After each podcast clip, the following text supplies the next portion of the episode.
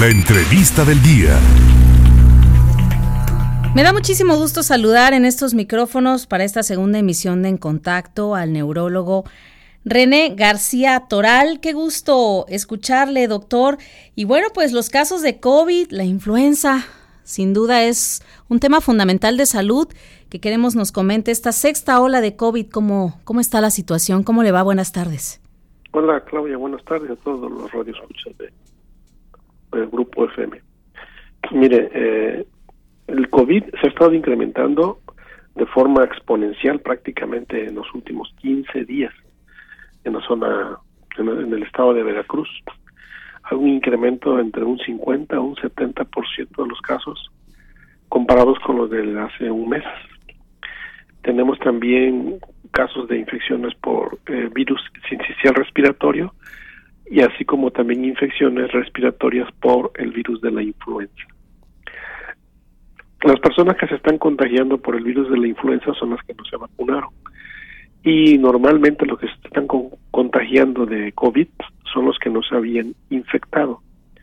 A pesar de la cantidad de personas que se infectaron en el 2020 y 2021, todavía en el 2022 hubo personas que no se habían contagiado, aunque están vacunadas, pero la inmunidad más fuerte se proporciona por la combinación de vacunas y enfermedad. Entonces las personas que nada más se vacunaron son las que prácticamente se, se vuelven a enfermar.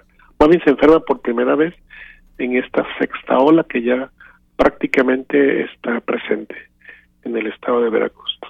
De tal forma que las instituciones educativas y de salud, los hospitales en la zona del estado, ya están retomando nuevamente las medidas preventivas como el uso de cubrebocas, el distanciamiento, eh, limitar las visitas de familiares, por ejemplo, en los hospitales, o el uso de cubrebocas en las escuelas.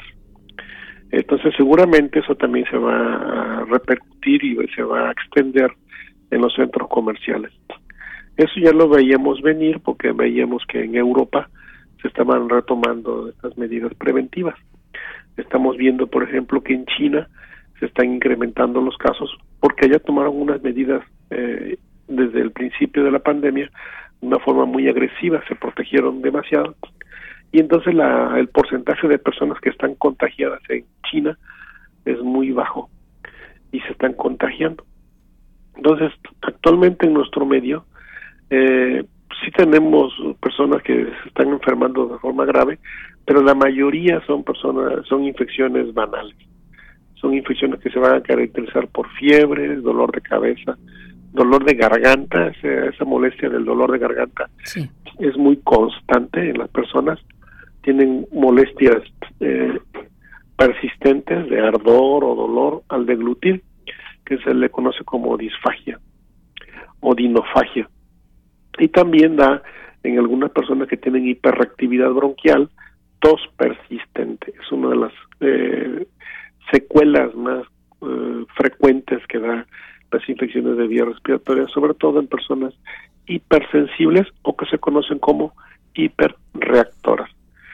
En conclusión, lo que tenemos que hacer es eh, vacunarnos, vacunarnos contra el virus de la influenza, que es la que tenemos. El virus sincicial respiratorio no contamos con vacuna, ni tampoco contamos con eh, tratamiento específico para eh, el, el virus este sincicial respiratorio. Solamente tenemos para el virus de la influenza, básicamente tanto medicinas preventivas con la vacuna como antivirales específicos. Es con la única infección respiratoria que realmente nos podemos proteger y tratar la infección por influenza. Y debemos de aprovechar, vacunarnos contra esta infección. En este momento, en esta temporada invernal, estamos sufriendo el embate de los tres virus. El sincicial respiratorio, que afecta predominantemente menores de 5 años y mayores de 65, el virus de la influenza, que da a personas que no se vacunaron este año, y el virus del COVID, que da sobre todo a, a personas que no se han enfermado. Eh, de cualquier forma, nosotros debemos de estar vacunados en las personas con COVID, las que tienen mayor riesgo de complicarse aún en este momento, son las que tienen mayores comorbilidades es decir, enfermedades previas como la diabetes descontrolada, el alcoholismo, el VIH sin tratamiento, las personas que tienen artritis reumatoide están tomando eh, inmunosupresores o que tienen alguna otra enfermedad como lupus eritematoso sistémico o esclerodermia o los que tienen insuficiencia renal. Entonces, si hacemos todo ese conjunto, pues sí se nos eleva mucho el porcentaje de personas que tienen un riesgo de complicarse, ya que, por ejemplo, los asmáticos existen en el 4% de la población general y los diabéticos alrededor de un 20-30%. Entonces sí es un alto porcentaje de personas Sin duda. Que, que se nos pueden complicar. Entonces, doctor, eh, siendo usted especialista en neumología, las recomendaciones son que a los primeros síntomas, no confiando en que solamente es un resfriado o es una gripe, tenemos que tomar en consideración todo lo que usted nos ha comentado anteriormente.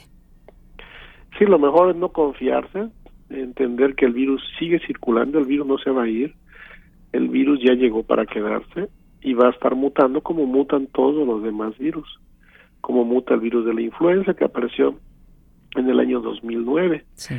Y el virus del COVID pues no va a desaparecer, simplemente va a estar cambiando y para eso vamos a estar, tener que estarnos vacunando. Desafortunadamente en este momento no contamos con la vacuna actualizada que se está aplicando en otros países, como es la vacuna bivalente. Bivalente porque protege contra el virus inicial de SARS-CoV-2 y el Omicron. Esa es la bivalente. Actualmente en México pues solamente tenemos la inicial, la que protege contra el SARS-CoV-2.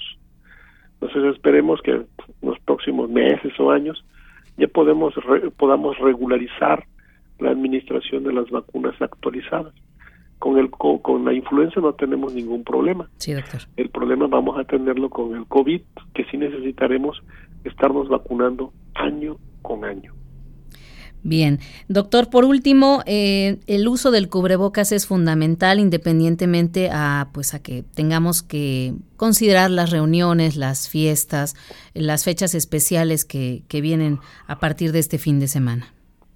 Sí, la, el cubrebocas es muy útil porque fíjese que no nada más sirve para prevenir infecciones respiratorias virales, claro. también sirve para prevenir infecciones por bacterias, por hongos, Bien. por ejemplo, listoplasmosis o para prevenir o disminuir las, las enfermedades como la tuberculosis. Existen dos millones y medio de personas que mueren por tuberculosis al año en todo el mundo.